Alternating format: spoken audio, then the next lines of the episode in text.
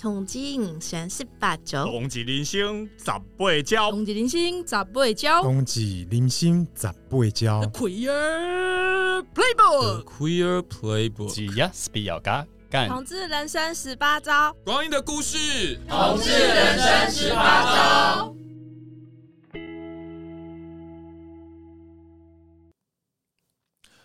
Hello，各位同志人生十八招的听众朋友，大家好，耶、yeah！这个很开心呢，又在线上跟大家见面了。然后呃，我是今天的主持人之一，我是热线的工作人员，热线的社工，我是志伟，我是 C 轮。哎，今天哎很难得，是我们第一次合作，对对不对？没错，因为我们今天是个特别企划，没错，对，因为我们呃，我们录音的时候已经是二零二二年的十二月十十四号。对，已经已经已经年末了，已经年末了。那我们这一集应该就会在年末、年底、年初的时候播出。所以呢，这个我们就想说，我们同志人生十八少的团队说，哎，好像要来回顾一下二零二二年这一年发生了什么事情，这样子。对，因为虽然平常在熟拉聊天会，我每天都就是一天到晚都在那边脸消委，嗯，但其实。我觉得有些事情就是我，我是一个非常关心社会大事的人，是因为我知道 C 人有常常听 Podcast，也看一些国内外的新闻嘛，对，对不对？OK，那我觉得我们最后会有这一集呢，其实在开始的时候呢，那个昨天正好有个新闻，我想，我我跟 C 人我们都有看过，嗯，对对对，就是呢，日本呢，他们每年就会选出年度的代表字，没错，对对，我不太清楚大家有没有看这个新闻。那今年热呃不，今年日本的年度代表字呢是这个战，对，因为。就是很明显，就是俄乌战争嘛。是。然后其实这个北韩又一天到晚在那边发射飞弹。飞弹。对。然后两岸其实也没有真的很平静。是啊。所以日本就觉得哇，我觉得他真的是处于一个战场之间。因为它上面有上面有俄国，旁边有北韩，下面下面跟旁边有中国，有这个台台台湾跟中国之间的关系这样子。对，所以它就是。就是四四周的邻居感觉都蛮疯的，所以呢，我们呃一开始的时候我们想，哎、欸，那今年呃台湾的代表字会是什么？所以我刚刚跟那个人我们两个稍微讨论一下人你如果你自己觉得你自己今年的代表字是什么，可以代表台湾二零二二年？我其实想不出来，嗯、但是就是说，我觉得有一个字，好像台湾民众选出来是“长”这个字。那因为什么东西都涨嘛，对，就是因为疫情也还没有真的完全的消消退，嗯，所以然后又战争啊、供应链啊等等的问题，嗯，所以什么东西都涨很多，而且也不是只有台湾涨，就是进口的也涨，本本地产的东西也涨，是，然后。我我相信大家应该都蛮痛苦，没有涨的应该只有薪水吧。我我发现，我我我发现生活上有两件小事，我觉得真的什么都涨。就是我常去的几间面摊啊，都会贴小布小一一张小纸，说最近物价涨，所以所有的所有的这个呃那个主餐一律加五块。哦，没错，对啊，是啊，很多很多小店就是所有的东西都已经涨价。对对对，然后更更前一阵子是蛋。但到现在还没有还在还在涨哦。对，所以我记得我们家那边本来加一颗那个那个荷包蛋好像是十块，现在变十五块啊，对，好贵哦，好贵哦。我现在这样你这样想起来，之前。以前便利商店有曾经卖过一颗二十块的蛋，我现在觉得好像也还好，还 OK。如果它是溏心蛋的话，因为它成本就不止了。对啊，对啊，对啊。然后第二个，我发现也是昨天我看到那个呃那个财经版的那个一个小新闻，就是说好像从明年开始，国产车再也没有五十多万的国产车了。什么？都要变六十万了！天哪！对啊，我就说哇，天哪！我记得我很小的时候，一台轿车好像是二三十万，现在已经变成百万名车，已经不是名车了。百万车就是一般的车，就是很普通。对对对对，那尤其最近晶片又缺啊，什么都缺，哎，所以你觉得是涨？那我我我刚刚在讨论的时候，也跟听众朋友就讲，我我觉得我我我今年觉得台湾的字年度代表字是手，哎，不是守天使的守，不是 hand，对，是守卫的守。或保守的守，我觉得这两件事情在二零二二年是我特别的有感觉，就是好像保守势力声势又起来，然后很多的价值越来越保守，可是同时好像我们也在守卫着某一些，比如说防疫呀、啊，然后我们很多的，我自己最有感触是很多的社运工作者也努力的在守卫一些进步的价值，这样子没有错。嗯，嗯我我我觉得我有被说服诶，因为我想到那个。不过一我一开始想到是保守势力的反扑，这样讲好像很负面，但其实我觉得也不尽然了。嗯，就是说，我觉得可能因为这几年因为疫情啊、战争啊，我觉得大家的生活遭受到很大的破坏，所以会想要求稳定，然后在一个比较。保守稳健的状态中前进，我觉得这是大家的期望。是是，嗯、所以那个呃，听众朋友们，你们自己觉得二零二二的年度字是什么？如果愿意的话，可以在这个下面的留言啊，或者我们的脸书上呢来告诉我们，我们很好奇这样子，搞不好我们。未来可以办那个同志同志社群的年度资，对啊，我觉得很有道理耶。对对对，其实是可以这么做的。好，那因为呢，呃，上次我们开会的时候，老同小组我们就想说，哎，二零二二年大家呃，对于哪几项这个同志的这个新闻呢，就是特别有感觉。对，所以我们小组内部就花了一点时间讨论。那我们今天就想跟大家分享，就是。一热线老同小组对我们的观点这样子哦，所以当然一定会有些遗漏，比如说我们后来就就比较再把新闻的这个关心的焦点放在台湾自己自己本土上面，然后可能有一点点亚洲的新闻，所以如果你说诶，我们没有这个全球观点，不好意思，我们就是没有全球观点，因为如果要讲全球的新闻，我们这个节目可能录五个小时都录不完。没有错，因为一开始讨论的时候，当然觉得说，诶，国外也有很多重大的事情，嗯，可是其实我觉得。比较重要的还是身边的事情，身边的事情，因为它会跟我们切身相关。嗯，所以我觉得在这个时候来回顾还不错。嗯嗯，鉴往之来啦。啊，好，所以我跟 Karen 就要为大家来稍微分享一下二零二二年我们觉得重要的这个同志新闻，这样子。好，那也很谢谢 Karen 有分了几大类这样子。对，Karen 要不要说你分了几大类？我大概分了四类，因为我发现有一类当然就是。就是跟运动，就是同志运动相关的社会运动、社会运动相关的。那这个因为也很符合就是热线的宗旨嘛，所以就是有这是第一类。那第二类就是比较生活社会的，就是社会上发生的一些事情啦，或者是你在生活中会碰到的。嗯，那第三类的话是比较法律政治相关，这个就比较硬一点。可是其实我觉得它虽然硬，但是。因为法律它引领了整个你生活前进的方向，所以有一些重大的法律的突破啦，我觉得或者是一些政治政治面的的显露，嗯，我觉得其实都蛮有趣的。嗯，就是说，哎，它其实可能是指引未来的方向。是，然后再来，呃，最后一类就是比较轻松一点，一些文化艺术相关的，因为今年其实有有一些很有趣的突破，是，然后。我觉得聊一聊这些新闻，嗯、就是大家心情也会蛮开心。是，好，那我们要不要来开始讲第一个倡议运动？这个是热线一直很关心的议题。对，然后呢，我们老同小组选出来的第一个呢，当然也不是没有什么排序啦。我们第一个想到，但是各位知道不知道？今年二零二二年是我们同志游行，台湾同志游行第二十年，第二十届。鼓掌，我自己鼓掌。已经成年了，同志游行已经成年了。而且，而且对我来讲，我我我更有感触，因为第一届也是热线发起的嘛，就在我们热线办公室。天哪，那时候我才二十六岁耶！哎。现在已经是，现在已经是可以加入劳动小组。对，所以很不容易耶。我们的台湾同志游行已经是东亚最大的同志游行，从第一年只有八百人到现在，所以我们作为热线的我们，当然就把第一个想到就是哦，同志游行二十年了。对，那其实这次的这个二十年的同志游行，其实感触很深，因为是疫情后我们第一次走上街。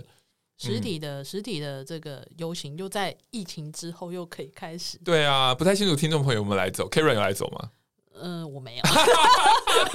我知道你没有，因为我在之前就已经安排了别的活动，对我就啊，等到发现说哈，跟同志游行撞期，对，就有点可惜。是是是，对。对那如果呃听众朋友有印象的话，其实去年因为疫情三级嘛，我们都被关在家里，所以去年是线上。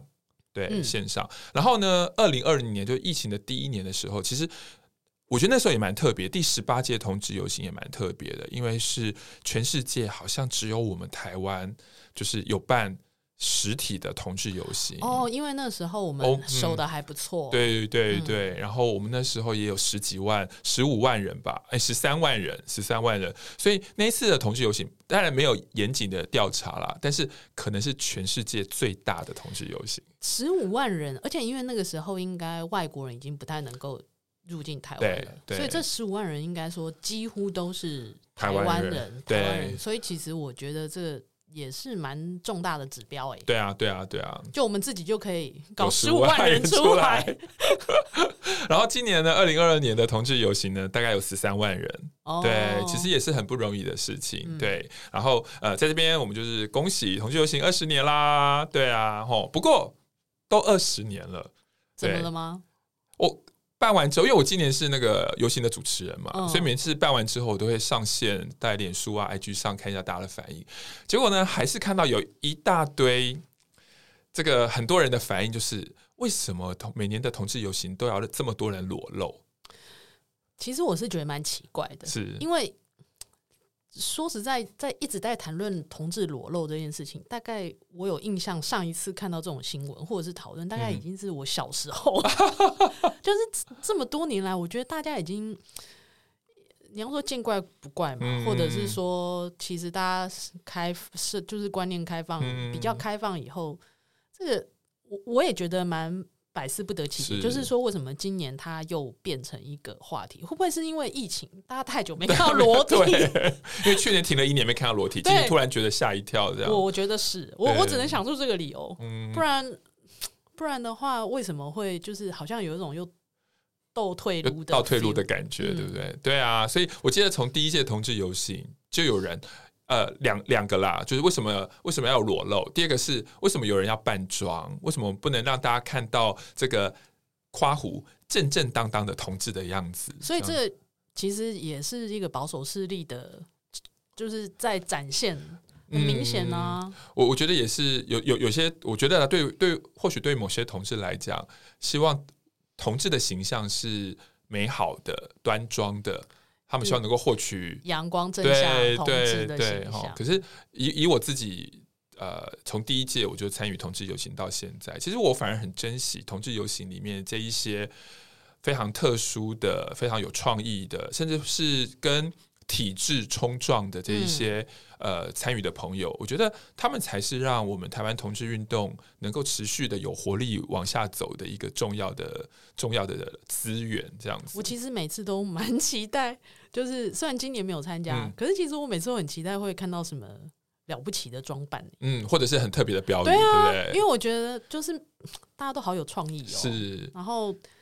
嗯，我记得有一年我是看到四面佛啊，有我有印象，我有印象，就是各种奇妙的装扮。我觉得其实那是一个发挥想象力的时候，是对，所以不懂为什么。嗯，我应该要鼓励大家，就是还是不要因为这样子就是退缩哦，继续来。对，明年想要裸继续裸 对，鼓励大家继续裸。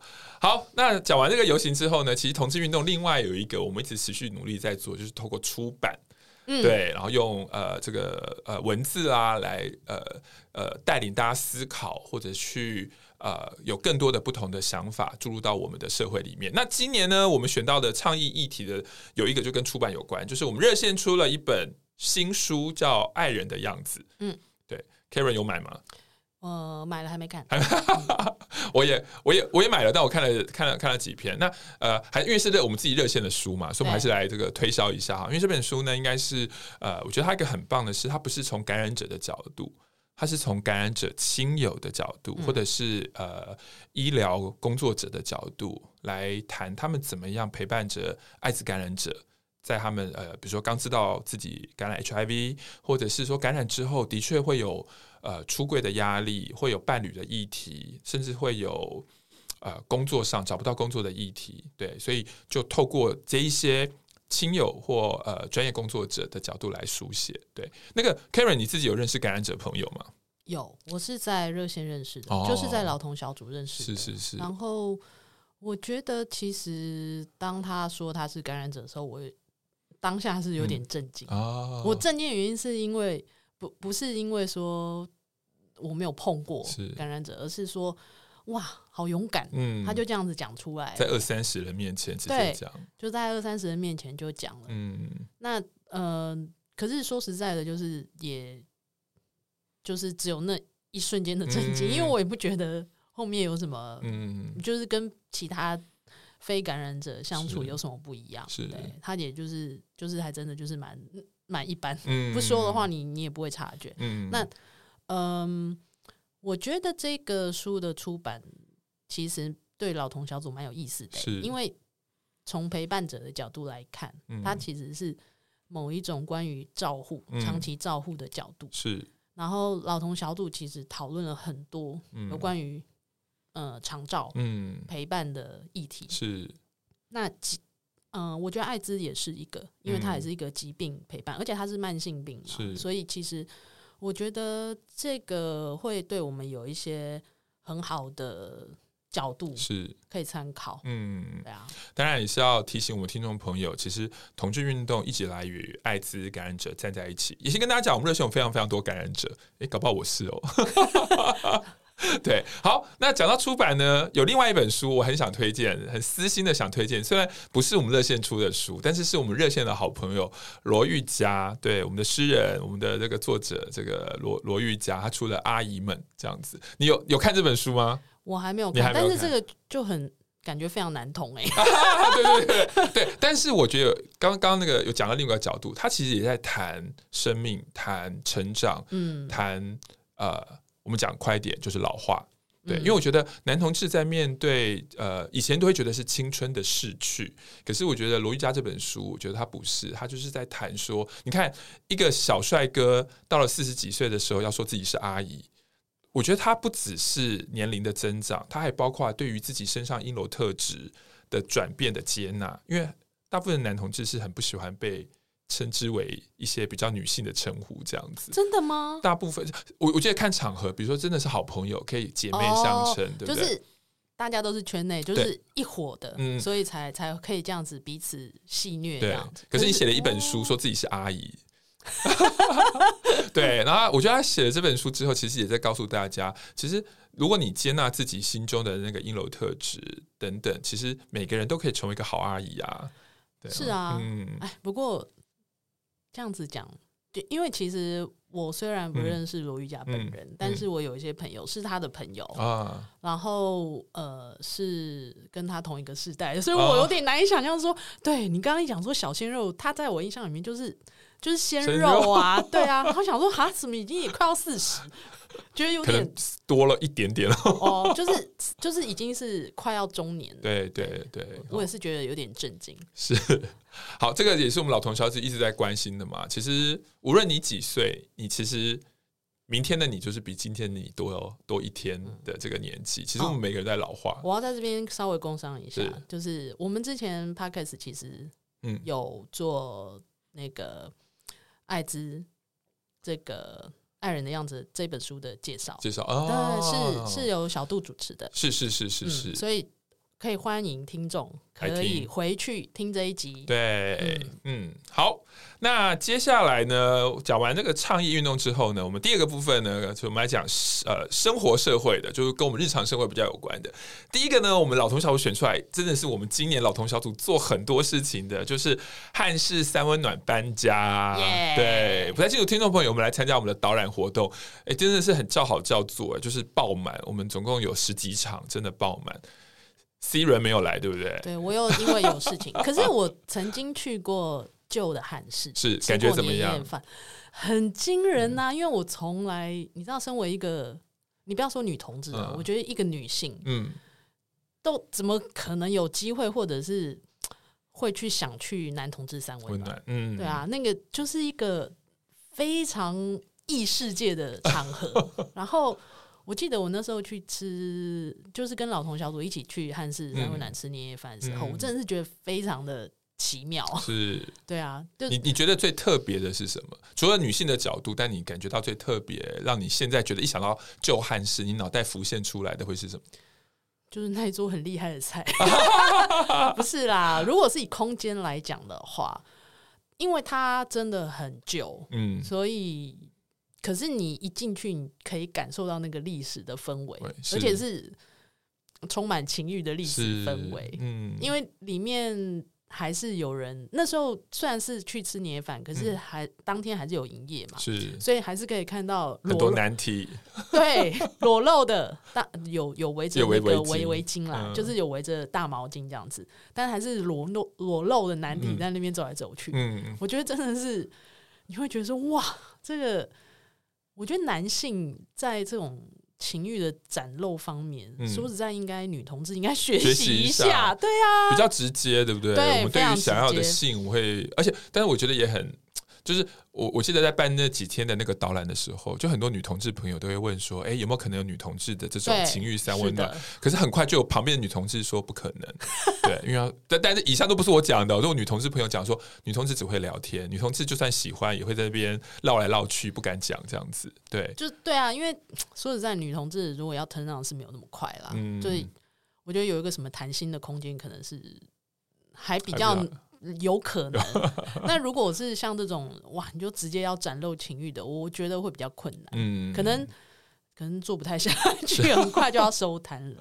不过呢，我觉得呃，因为我自己作为一个男同志嘛，我觉得这一次我们的汉室搬家，从这个呃旧址搬到这个万年大楼的新址呢，我们热线一起办了好几天的导览。我觉得它有一个很好的地方是，就像如同那个 Siren 讲的是，这个导览活动也让很多，因为我们当天其实一系列来了非常多的呃平常不会去男同志三温暖的人。嗯，男的、女的、LGBT 都有，异性恋也有。那当然，很多很多的最大的回响常常来自于女性，因为他们真的就像跟呃 Siren 讲的，真的没有这个经验过这样。那可是我觉得，同时它有一个很好的地方是，它让这一个很有历史的空间，呃，被看见。嗯，对，因为我觉得以往男同志的这种空间，常常就是承受了很多污名。对，那我觉得这次我们就。跟大家讲说，他作为一个男同志的性的空间，他在过去三十年，他的重要性到底是什么？对，他让男同志其实有一个情欲的空间，而且不只是情欲空间，它其实也是一个情感支持的空间。我觉得他还有一个很有趣的地方，就是他搬到新、嗯、新址以后，那因为我们做了这么多活动，所以有一些比较年轻世代的男同志，嗯，嗯他们有有有跟我说，就是说、嗯、哇，他们。以前是不会想到去这样子的空间，嗯、可是现在它好像多了一个地方，嗯，就是它其实是有一个衔接世代的功能，嗯，所以他们就好像突然发现新大陆一样，嗯、他们就说：“哎、欸，对啊，他们以后也会多去新的汉室。”对，嗯、那我觉得那个其实在历史传承上面是有一点意义的，是，就。我觉得这个呃新的空间被看见、被肯定是很重要的一一件事情。那其实呃，可能听众朋友不知道，其实，在我们呃在汉室旧汉室举办那个系列活动的时候，其实有几位政治人物也有来耶。真的吗？我觉得放在二十年前、三十年前的台湾社会，你大家很难相信，很难相信政治人物会来男同志三温暖，而且他们。高度的表达兴趣跟支持，那这些政治人物呢？高度的兴趣是什么？就跟你一样啊，就说哇，原来男同志可以这样子玩，原来这个小小的房间越小越好玩，这样子，对对对。然后呢，这些人物包括了呃，我们的立法立法委员林奕华，哎，因为奕华一直很支持呃同志朋友嘛，嗯、对。那他跟汉室的这个阿嬷也是好朋友。然后呢，我们这个呃台北市万华区的这个议员吴佩义议员。对，然后他也非常非常支持，呃，尤其在疫情的时候，他非常支持、关心在地的一些性产业工作者的这个权益，嗯、还有一些这种所谓的三温暖啦，一些所谓的八大行业，因为常常在疫情的时候，这些八大行业常常是最先被先被牺牲的，对对对。那很谢谢吴佩仪议员。那另外呢，我们的林长佐委员哦也来。我们的这个活动里面哦，那那我们哇，当天他真的很帅，对他真的很帅，他真的很帅，对。然后呢，因为长佐也非常支持这个同志朋友，对。然后另外一位呢是也是我自己的老朋友，就是范云委员这样子，嗯、对。那我记得当天他们就看了整个同志空间之后，这也是他们第一次。踏进男同志三温暖，知道原来是怎么玩。那我记得我们的义工还有带他们导览一下，哇，每个下来都觉得太神奇了。哎、欸，其实蛮有意思的，因为这是跨党派，对，这是跨党派的哦，没有没有没有蓝绿五党也都有这样子，哎、啊，还有苗博雅，苗博雅委员也有来这样子。对啊，所以其实没有限定说是什么党。对对对对对对对，这样很棒吧？谢谢大家，对，好，谢谢每一位有来参与或帮忙的朋友。好，那生活新闻之外呢，我们呃除了汉事之外呢，另外我觉得有一些跟我们也是非常息息相关的，尤其在同婚通过之后，还有很多事情呢，其实是还需要大家努力的。那我们有选出来的，我觉得这两个新闻其实是呃对我们来讲是很接近的。第一个是新竹市社会处同志伴侣可以成为寄养家庭。对，那第二则新闻是同志伴侣的无血缘收养哦，其实是有有呃法院是通过，就是说呃某一对男同志是可以的。对，C 人对这件事情有什么？这两件事情有什么想法？我对于那个寄养家庭，后来我有再去多做一点、嗯、呃研究跟调查，你就发现说，其实，在地方，比如说地方的社会处，你比如说像台北市，他们在这个新闻出来以后，他们就说，哎、欸，其实我们本来早就已经。可以让同志家庭成为寄养家庭，嗯嗯，呃，因为本来那个条文就是没有限制的，是，所以其实根本也无所谓开放不开放。然后新北市就也跳出来说，哎，我们二零一九年就开放了。然后新竹市是今年他们才就是说，哦，公开的宣称说，哦，是是可以，是同志也是可以成为寄养家庭。但是我觉得这里有一个很奇妙的地方，就是说。在社会很多政府机关里面，它其实都没有明显的明文限制。嗯，可是其实可能承办人员他要么是没有那种同志家庭的想象，是不然的话就是说有一些刻板印象的默，就是异性恋的那种默契在。嗯，就是因为都没有人来申请，那所以我们就没有这样子的案例发生。或者就没有积极宣传了，没有错，对啊。那表面上看起来好像是本来就没有限制，但实际上是因为我觉得很多时候是有可能自我审查，是，或者是说有也有可能有人申请被拒绝了，嗯，对啊。所以这个其实是一个比较隐性的你看不到的限制，是对。所以那个我常常在想，就是呃，过去几年呃，热线有跟那个台北市的内湖老人中心有合作。对，对对对对，然后呢，这个我们现在就希望说，哎，跟老人中心合作的时候呢，同志团体可以跟老人中心说，哎，怎么样让老人中心这个空间可以更同志友善？嗯，对。那我觉得有几点就可以呃跟大家说一下哈，就是说，比如说内湖老人中心他们很棒，他们开始在他们的文宣上面、DM 上面，嗯、他们会微微的放入彩虹的符码。然后呢，他们比如说那个老人中心的那个那个 DM 上一定会有老人在一起嘛。那过去你可以看到，大部分的这种呃老人中心的海报或呃安养中心的海报都是阿公配阿嬷，对，一对老夫妻。对，但是在他们的 DM 里面呢，在众多一对一对或一个一个人的这个阿公阿嬷里面呢，他们就有一对两个阿公走比较近的哦。当然也没有到牵手拥吻了，但是他们就是在这个呃身体的距离上，让这两个阿公是比较近的。对，然后呢，他们在那个服务台的后面的这个这个呃墙面上，他们也画了彩虹。有这个，因为我终于有去过了，就是内湖老人中心，我有去过。然后，嗯，的确是一进他们的柜台，嗯、就是你一进去那个空间，它其实就是有彩虹的符码。对、嗯，那呃，还有一些彩虹的小物啊，然后布置啊，是你可以很明显的感受到那个是它就是。他把那个同志友善的那个态氛围，对氛围态度，他、嗯、是展现出来的，嗯、所以是可以看得到的。嗯，嗯，而且他们的工作人员的那个名片的那个袋子也是彩虹的。哇，嗯，然后他们呢也会每年办给志工的培训，也会谈性别的课程。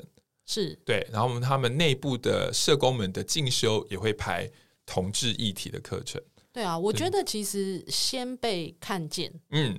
其实是政府机关可以先做的，是是，就是说，我们其实并不寄望你说一定要怎么样出来大肆宣导或者是干嘛，可是要先有这样子的想象，你知道，大家都就是同志族群就在你身边，嗯，对啊，他也必须被包纳包容进来，是啊，对，所以呃，我想呃，很希望这个。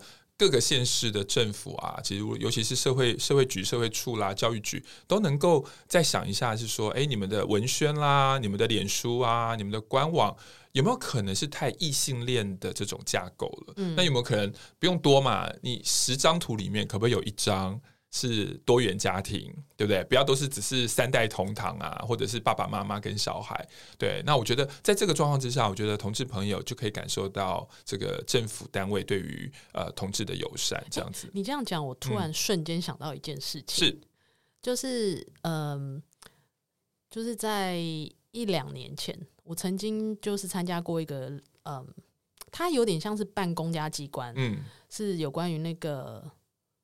都市危老重建的一个座谈会，嗯，然后他就是在讲有关于都更条例啊什么等等之类的，嗯，然后那个主办的来跟我们讲解法条的这位女士，嗯，真的很有意思，因为她在一大堆的法条当中，然后一些就是这些投影片里面，她就穿插了，嗯，男男或女女，就是。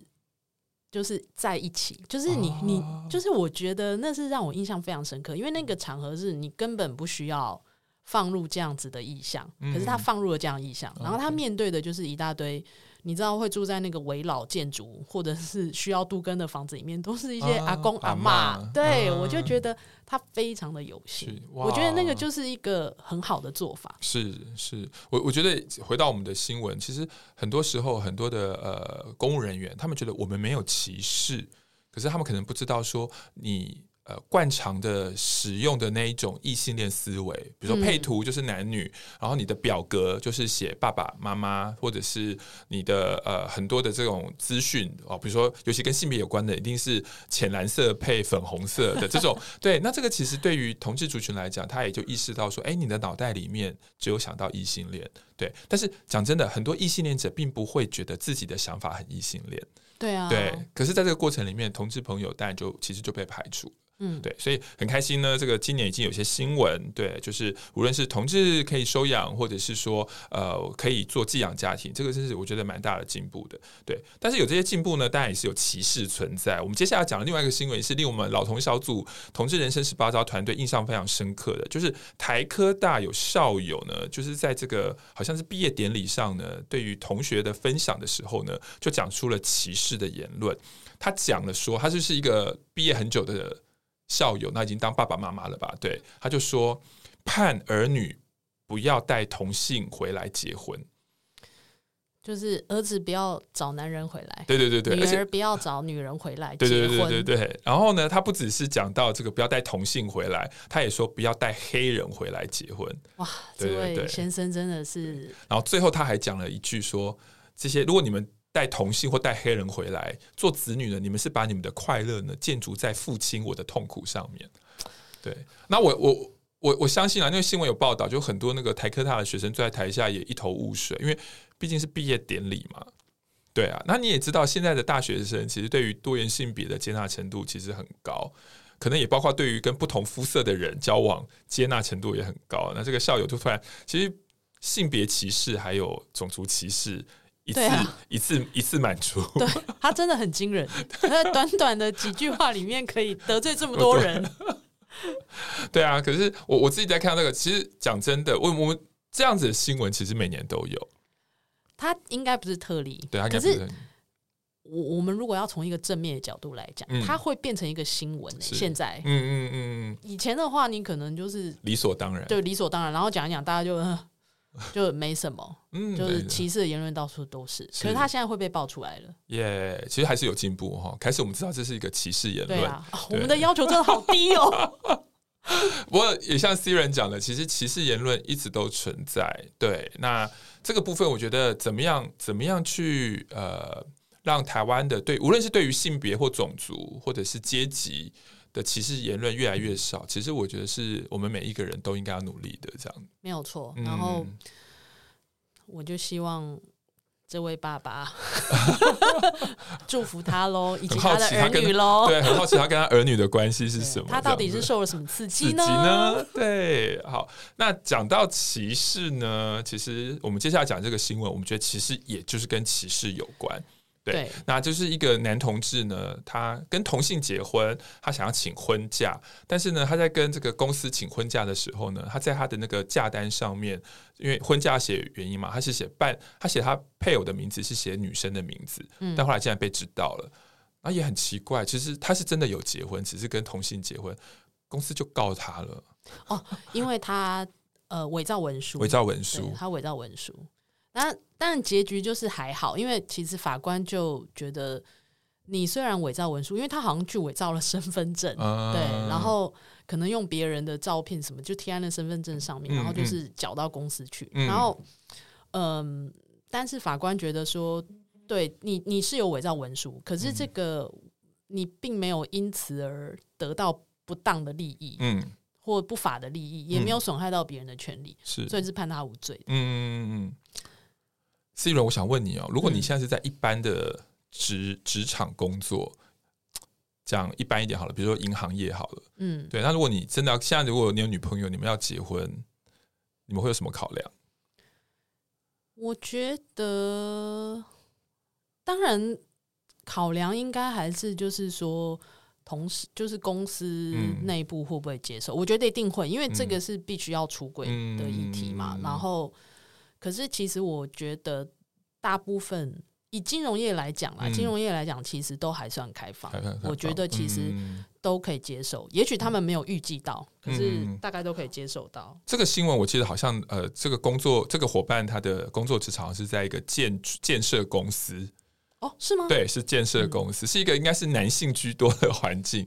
对，所以我我自己在推测，就是我觉得他的出轨压力一定很大，可是又要结婚，要请婚假，哦，所以我觉得他做了一个这样子的，就是就是怎么讲，做了一个假的这样子的一个一个呃资料这样子哈。不过我也很好奇，其实公司我不太清楚是大家觉得大事还是小事。这个如果你是对同志友善的。企业你应该就可以理解啊，这个员工有出轨的压力，对，对，但是公司就是用告他这样子。对，我觉得这里面最奇怪的部分可以探讨部分就是说，呃，这个伪造文书只是因为他要有婚假嘛，对吧？嗯、可是他又不是说真的没有结婚。嗯、然后还有一个是你告上法院呢、欸，嗯、就是你觉得这是一个很严重的犯罪事实，嗯、所以你把他告上法院。嗯、但是通常你会做这个举动，你不是应该把整个事情来龙去脉都搞清楚，嗯、那我觉得这个背后隐含的就的确是一个歧视啊，嗯、因为这个情有可原。如果你把来龙去脉都搞清楚的话，嗯、一定是他会觉得说，我如果真的讲了，我会可能受到处分。是嗯，就是呃，公司可能发现我是 gay，嗯，有可能我会遭受到不平等的待遇。待遇对，所以。可是后面这个法律动作其实也证明了，验证了，对，验证了，对，嗯、公司的确会因为这样而惩罚你。是，嗯，所以也跟大家说哈，其实呃，我呃刚刚有去翻资料哈，好像同婚通过到上个月为止，在全台湾目前也只有九千多对结婚而已。那我们自己身边有很多的同志朋友在一起很多年的，他们也选择没有结婚，有部分有部分。但是觉得不想结婚，可是真的有一部分是想结婚，但是因为推测职场上对于同志不友善，所以他们不敢结婚。对，嗯，那另当然很大部分是因为不想跟家人出轨，这个比例也蛮多的哦。所以也跟呃来行销一下我们自己热线的这个服务好了。呃，同志咨询热线跟彩虹呃平权大平台呢，我们在过去几年一直有合作这个呃友善企业职场的呃工作。我们希望让公司的主管啦、人事主管能够了解，哎，怎么样我们可以在呃企业内部让呃全体的员工对于呃多元性别更友善。对，那如果你是企业的负责人或是人资，你对于这个呃我们的友善企业方案有兴趣的话，欢迎跟我们同志咨询热线联络。我们呃每三个月，应该三个月我们会办企业小聚，让一些有经验的、有推动的经验的一些企业朋友来跟大家分享，他们怎么样在企业内部推动啊，包括花旗啦、Google 啦、脸书等等这些企业都有。嗯，欢迎大家啊，有兴趣的可以来跟热线报名。嗯、对，而且我们现在就是呃，我们的 podcast 也开始加入职场的内容，是，所以呃，即将会推出第一集有关于友善职场的节目。对，那太好了。那的确啦，就是刚刚志伟说的很多都是跨国企业。嗯、那呃，我们也当然就是希望说本土企业可以跟进脚步，有可能是哎，你不知道怎么做，那没关系，就是来咨询热线这边咨询。嗯。大家就可以知道说，哎，怎么样做才是对同志朋友是最好的。嗯，好，接下来呢，我们要进入到了法律政治相关的部分。那我们有选出了前两条新闻呢，其实我们觉得是蛮一致的，一个是共同收养。共同收养申请视线，哦，那其实当事人其实是也是我的好朋友，对。然后呢，接下来呢，有第四对的台湾日本的跨国伴侣也提出了这个法律的诉讼，这样子。对，欸，这个跨国伴侣我觉得很妙，因为我记得好像才一两、嗯、一年多前，嗯，才在讲第一对，对，就转眼间今年已经有四对了，四对了，对对对，对，而且都是就是呃，等于是成功，是。但我觉得比较好奇，就是说，既然都已经四对成功了，嗯。那不就是代表说，他就是其实是可以变成一个惯例，跟一个跟一个通则嘛？对啊，所以我觉得，呃，我们政府在这个部分当然有很多的不作为。其实我们也常去内政部去抗议过了。嗯、对，那我觉得这当然很复杂。比如说，嗯，有可能是因为呃疫情，所以政府觉得呃这个不是重要的事；但有可能是因为呃台湾跟中国的关系，觉得呃这些事情呃还要再开放吗？等等的哦。但我觉得作为一个人权团体，我们还是很希望呃每一个人都可以跟他所爱的人能够安稳的受国国家制度保障的。就是在我们这块土地上生活，对，所以这边还是很呼吁，呃，我们政府单位真的可以再积极一点，因为都已经都胜诉了哈。那我们的友团啊，呃，台湾伴侣权益推动联盟，他们也一直在呃提供呃这几位当事人很多的法律咨询的服务，对。那在这边也可以邀请大家可以上那个伴侣盟的网站去了解目前的进度哦。那我自己的状况，我自己身边其实也有跨国同志伴侣。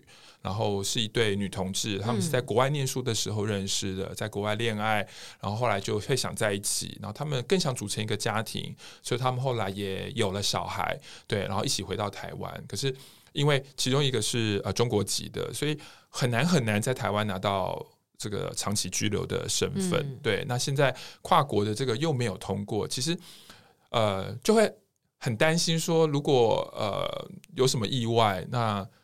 小孩到底要谁照顾？哦，因为他在台湾就很难有身份。是啊，是啊，是啊。然后，那我我也常看我我我这个朋友在脸书上贴他们一家三口的一些照片，我就说啊，有没有可能赶快通过，让他们能够安稳的，让小孩也能够呃知道说两个妈妈会在他们身边陪伴他，而不是一直在一个很担心，如果有一天怎么样，另外一个妈妈是不是要被送回中国，还是怎么样这样子。嗯，我当然也希望这个事情赶快通过了。是啊，但是想到我们才刚选举完，然后明年哦不后年又要再选举，选举。通常选举前好像很难有这种比较重大的法法案的法律的进展。是，所以当然了我们当然希望这个政府部门可以快一点。不过我也知道，可能呃，同志团体当然可能会。真的不行的话，可能又要打大法官释宪了。对，这样其实大法官好忙。对，但另外我觉得不只是中国，其实，在台湾，因为呃几年前的新南向政策，其实。嗯不知道别的地方啦，光我们热线就很多，从马来西亚啦，然后印尼啦、嗯、来的同志朋友，绝大多数是现在台湾念书，后来在台湾工作。那当然，进而也跟我们台湾人在一起。对，那他们目前也是没有办法获得这个呃平等的对待。对，所以我自己每次看我们这一些呃从呃其他亚洲国家来的呃义工们，对我也觉得说，哎，可不可以让他们赶快能够。呃，相爱的人可以有一个法律的保障。对、啊，又不是只有中国，对吧？就是要我的意思是说，考量那点不是只有说这个有特殊跟我们有特殊关系的中国，对、嗯、中国的伴侣是对是，还有很多其他的其他国家的伴侣是要一并考量进来的。嗯，好，那另外呢，接下来的另外一个法律政治的新闻呢，是这个。唐胜杰是成为第四位的市议员，因为我们在讨论的时候，正好他就是因为前面有人贿选嘛，他被补上去了。那我们也恭喜唐委员、唐议员，他应该还有几天的任期，还有几天的任期。对，可是我我我其实因为我自己也是他朋友嘛，我在脸书上说啊、哦，真的很生气也很遗憾的，因为如果是一个呃正当的选举，他其实就就当选了。对，就是如果哦，你说上一届他他上一届的选举啊，如果不是你看。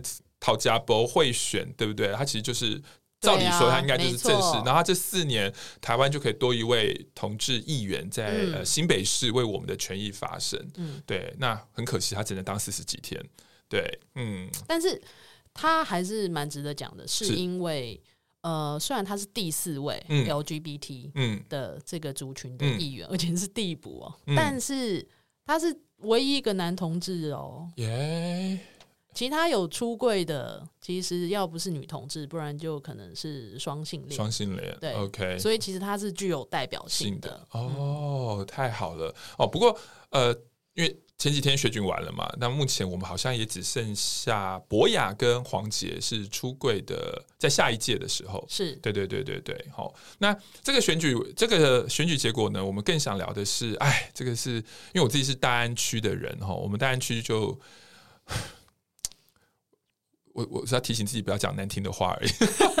我们选出了曾宪勇，对，而且他得票率还蛮高，高，对，但没关系，我们另外一个好朋友苗博雅的票数比他高，没错，他是第二高，第二高票这样子哈，对，所以之后台北市议会呢，有同出柜的同志议员，嗯、也有反同的。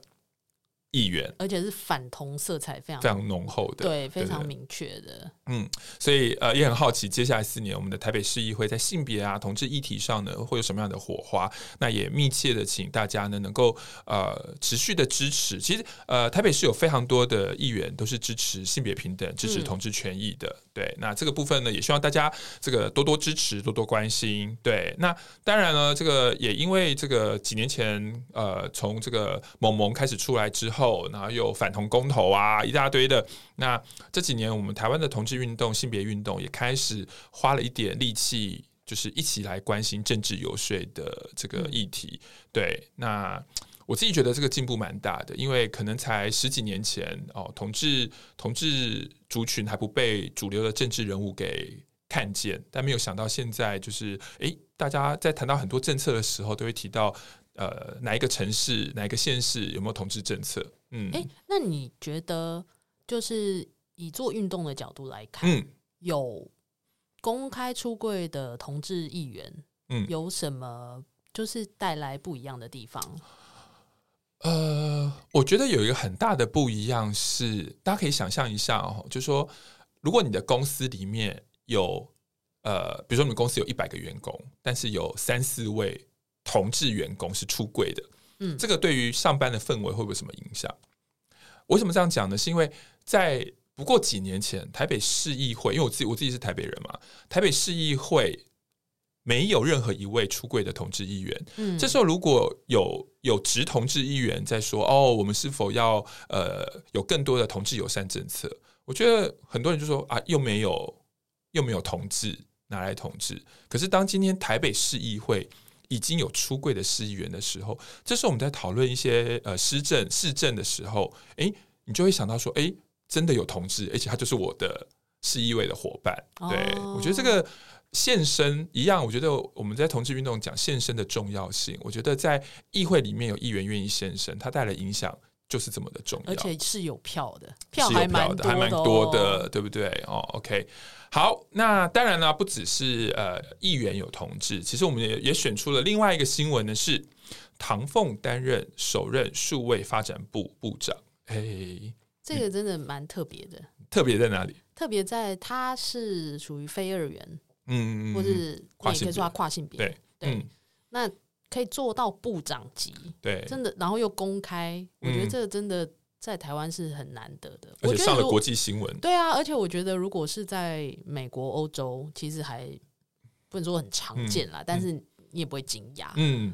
所以我觉得这个事情是很很值得被说的，是，对啊，而且不只是我们说，其实我自己去社区演讲，因为这几年蛮常去一些非都会地区的乡镇去跟阿公阿嬷演讲，嗯，六十岁的，我发现很多阿公阿嬷都认识唐凤，欸，啊，真的吗？对啊，但第一个都会说他头脑很厉害，IQ 很高，就是天他天才的形象，对对对对，实在太深入人心，对对对。然后第二个，很多阿公阿嬷也会在演讲的时候问我说，哎，欸。志伟，那个唐凤到底是男生还是是女生？哦，对，然后那那你怎么回答？我我我我的演讲风格常会问阿嬷说：“那你觉得他是男生还是女生？”哎，我觉得也，当然有一些还是坚持他一起在 boy 那好。可是我我还我觉得是阿公阿嬷还是有进步啊。有些阿公阿嬷真的会跟我说：“阿姨。”一一是查甫，伊是查某，关我上面代志，以黄喜就好啊。哦，有这种说法啊。有一些人会更更进步说，啊，因北部安怎想哦，爸爸妈妈怎么想？对我说，哦，他的妈妈非常支持他。诶，我觉得台湾有个蛮微妙的是，好像人家父母没讲话，我们就不方便讲话。这到底，这到底，这到底是要说保守还是进步？真的很有意思。但但这个的确在老一辈里面好像是这种想法，就是以家庭为为单位。对对对对对对对哈。不过我我的确也看到是，呃，透过唐凤他所呈现出来的这种非二元的样子，跟呃他呃所谓的无论是呃跨性别的身份，我觉得能够让全台湾人都。看见多元性别的样貌，我觉得是蛮重要的。谢谢我们的呃唐唐部长。对. 好，那接下来我们最后一个 part 是呃文化艺术。好，那我们动作要加快了，因为我们时间快到了。好，第一个新闻是陈雅兰得到金钟奖最佳男主角，谢谢亚兰姐，恭喜亚兰姐。对。那 Karen 有想到什么？这个新闻？哦，这个让我想到就是六十年前，嗯，就是梁山伯与祝英台正在全台轰动的时候哦，凌波因为他就是女扮男装，嗯，就反串这个梁山伯，是，所以博得许多婆婆妈妈的喜爱。哦，我妈说，我妈说她也有跟她同学，她是陪着同学一起从彰化上台北追星，追星哎，然后。呃，我记得那个时候，因为是六十年前了嘛，嗯、那个时候其实大家可能也不知道说，好，那这样子金马奖我到底是要颁给他演员、嗯、男演员奖还是女演员奖？结果后来呢，他们就是颁给他最佳演员特别奖。第二届金马奖的时候，那是一九六三年，所以真的差不多六十六十年了哇！然后我们走了六十年。终于在今年可以，一个女女演员可以拿最佳男演员奖，没错，我觉得这是很大的进步，很大的进步，真的。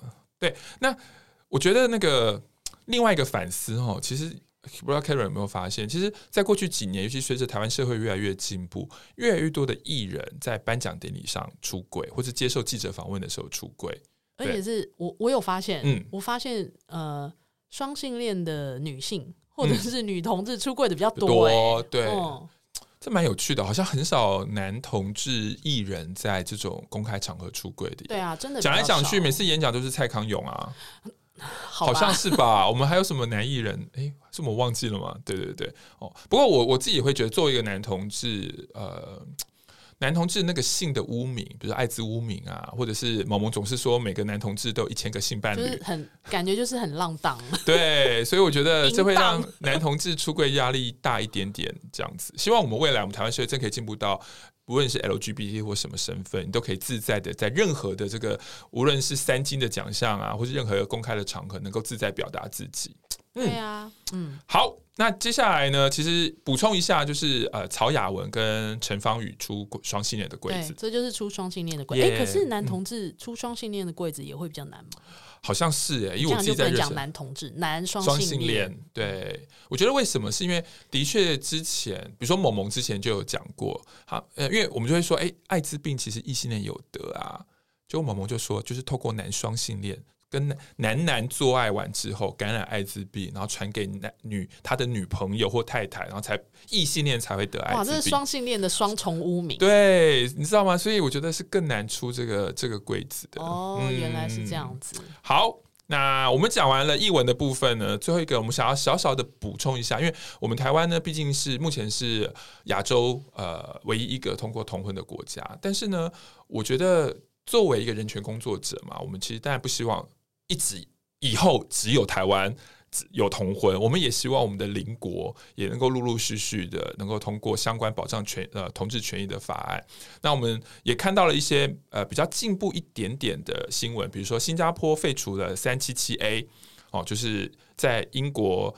英国这个殖民时代的这个所谓的基奸罪的这个法终于废除了，这样子。那韩国的军中男男性行为呢也除罪了，这两个我觉得是蛮进步的，对。但很遗憾的是呢，因为邻居有进步嘛，那有的邻居也退步了。就是印尼呢，简单的讲，他们在禁止任何呃婚前性行为，对。然后呢，就是以后你在印尼呢，如果你不是夫妻。然后你有性行为的话，其实你就有罪，这样子好像会被关个几年这样子。可是，是我我们今年有通奸除罪化，然后他们就是入罪，入罪化，对他们就是通奸入罪。嗯，好，我们真的很祝福印尼的朋友。对，因为我们有认识一些印尼的这个这个人权工作者、同运工作者，真的是相对之下是比较辛苦的。对，好，哎，好，再再讲一个又有进步的是呢。东京市东京在十一月一号的时候呢，有通过的这个伴侣登记。哎、嗯，各位还记得吗？几年前我们台湾同婚还没有通过的时候，也是有伴侣登记的。对对啊，嗯、就是先登记，嗯、然后后来专法通过以后才，才才把它合法条化了。对对对对对。对可是也要跟大家讲哈，伴侣登记能够保障的权益真的很少很少很少很少。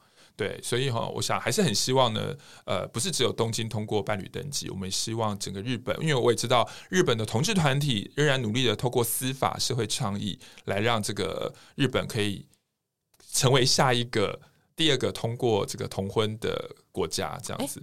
亚洲是第二个吗？如果是日本，哎，泰国好像已经通过了，还没？泰国还没有同婚吗？没有啊，没有，没有，没有。他们，因为他们也是，我记得他们好像也是有在讨，也在讨论，但还没有通过。希希望希望日本跟泰国赶快通过，因为这好像目前你知道这这几天解禁了吗？这我觉得这这两个国家是台湾最爱同志团，同志同志可能最也是同志最爱。对对对对对对，因为我好多朋友这个疫情解封。这这一阵子就是飞日本、飞泰国。为什么男同志这么喜欢飞泰国？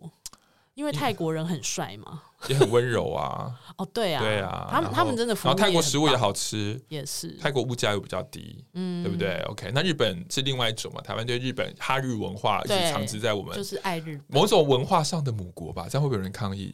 但我觉得某一种某一种程度是嘛，日本的文化。我觉得我们这个年代还是哎，还是就是说还是很哈哈日哈日对。然后年轻世代一点是哈韩嘛？对，年轻世代就哈韩。哎，可是我觉得台湾的同志社群哈韩的比例好像没有这么高哎。呃，女同志还是有，女同志还是有，女团女团，哎，是吗？就是我们可以做一集来谈谈看，就是。我觉得日韩的这个文化，嗯，在不同世代的代表性真的是蛮有意思的。对对对，啊，同志同志的确啦，我觉得也有可能是因为我自己年龄层的关系，我觉得喜欢日本的还是比较多。哦，但我因为我去，我有去过韩国交流过，我觉得韩国的可能这个社会的对于同志的接纳程度真的还不是很高，所以他们的娱乐场所真的没有，反而还没有这么多。哦，可是如果以声色场所，我觉得日本是相对比较开放。对啊，对啊，对啊，所以我觉得有没有可能这样子，男同志比较喜欢去有可能日本？那因为泰国的声色场所更是亚洲第一名嘛，对不对？好，那最后一个我们想到的是最近的新闻，就是卡达足球。对，然后呢，就是因为就是伊斯兰国家嘛，对于同志非常非常不友善，所以禁止任何参与这个足球的人呢，那个就是带同志徽章。没错，对。但是我们也看到有非常。呃，有创意的，就是用那个色块的符码号码来这个取代 Pantone，对，直接用彩虹的色块。嗯，然后呢，卡达族氏族呢，其实对人权团体来讲，有更多的议题是对于呃外籍劳工。的不友善，甚至那个死亡率是非常高的，哈，所以我觉得大家看到这种呃足球比赛看起来很光鲜亮丽，可是它对于人权、对于性别的侵犯，其实是一直持续进行的，所以我们也希望大家能够多多关心。对，那这个呃也是亚洲国家，我们的邻居这样子，好。哇，讲了这么多，我们今年二零二零，当然不止如此。哦，刚刚我们在开始讲的时候，全世界还有更多的国家都有发生很多的新闻，没错。对，那也希望大家呢能够呃。多多，因为现在都是脸书时代了，或 IG 时代，很少人就是好好的每天看完一份报纸。对，你的新闻是可能是演算法演算推给你的，是啊，对哦。但是也希望大家作为呃同志或对支持人权的伙伴，能够对于全世界发生的人权新闻、性别新闻，能够多一点关心。嗯，因为毕竟这个其实都是发生在生活周遭，嗯、跟自己关系其实很密切，真的是不晓得什么时候会碰到。是啊，好，那展望二零二三年，我们希望明年的字眼是福吗？福气的福，发福的福，福真的是很很 很很老派耶，或者是什么？我不太清楚。啊、嗯，可以。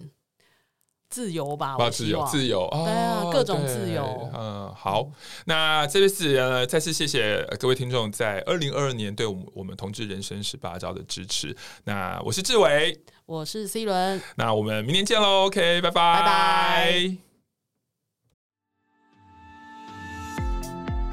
嗨，大家好，这里是同志咨询热线，我们是台湾第一个立案的同志组织，我们有八个不同的工作小组，提供各式各样的服务给同志社群。